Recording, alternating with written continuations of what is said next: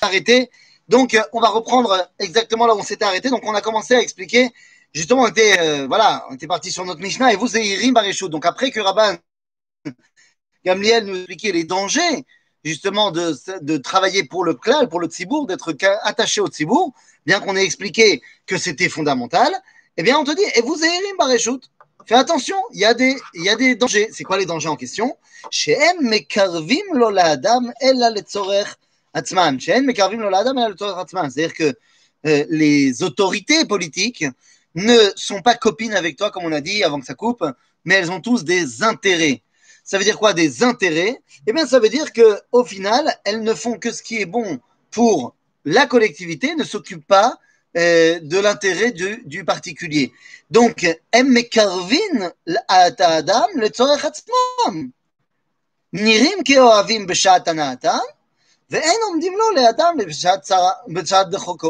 c'est-à-dire que euh, l'entité politique, elle a l'air d'être très très copine avec toi quand elle a besoin de toi, et quand toi tu as besoin d'elle, il n'y a plus personne. Maintenant, lorsque nous dit ceci Rabban Gamliel, il ne vient pas nous dire donc fuis la politique. Sinon, il nous aurait dit Assour, titrachek. Là, on te dit non, Tizer.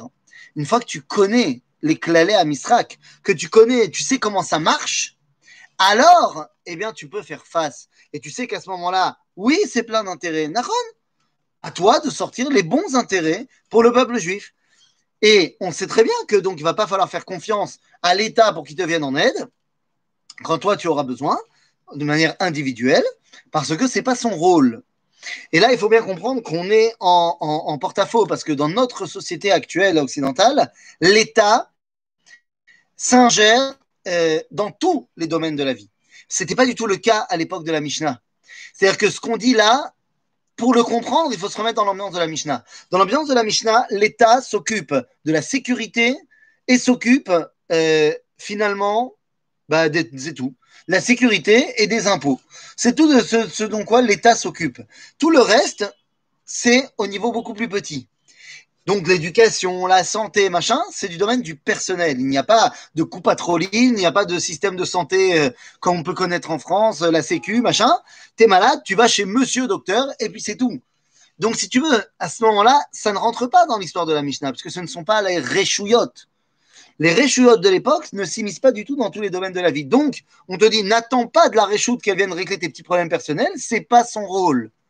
Aujourd'hui, aujourd'hui, que l'État demande à s'immiscer dans tous les domaines de ta vie, eh bien, tu es en droit, évidemment, de demander qu'elle vienne t'aider quand tu as un problème dans tous les domaines de ta vie. Parce que ça devient également son intérêt. Dans la mesure où maintenant l'État veut euh, s'immiscer, c'est son intérêt, c'est comme ça qu'il le pense, c'est son intérêt de savoir qu'est-ce qu'on étudie à l'école, parce que ça va créer des nouveaux dirigeants et tout ça, très bien. Ah, ben alors très bien. Puisque tu penses que c'est ton intérêt, alors si moi j'ai un problème à l'école, eh bien, c'est ton intérêt également. Donc, replaçons les choses dans leur contexte. À l'époque de Rabban Gamliel, nous dit il faut que tu t'occupes du tzibour, mais il faut que tu saches quels sont les dangers euh, de s'occuper du klal. Une fois que tu le sais, eh bien, tu sauras comment les maîtriser et tout simplement arriver à cette dimension de euh, connexion avec l'entité collective pour arriver à la Kedusha. À bientôt les amis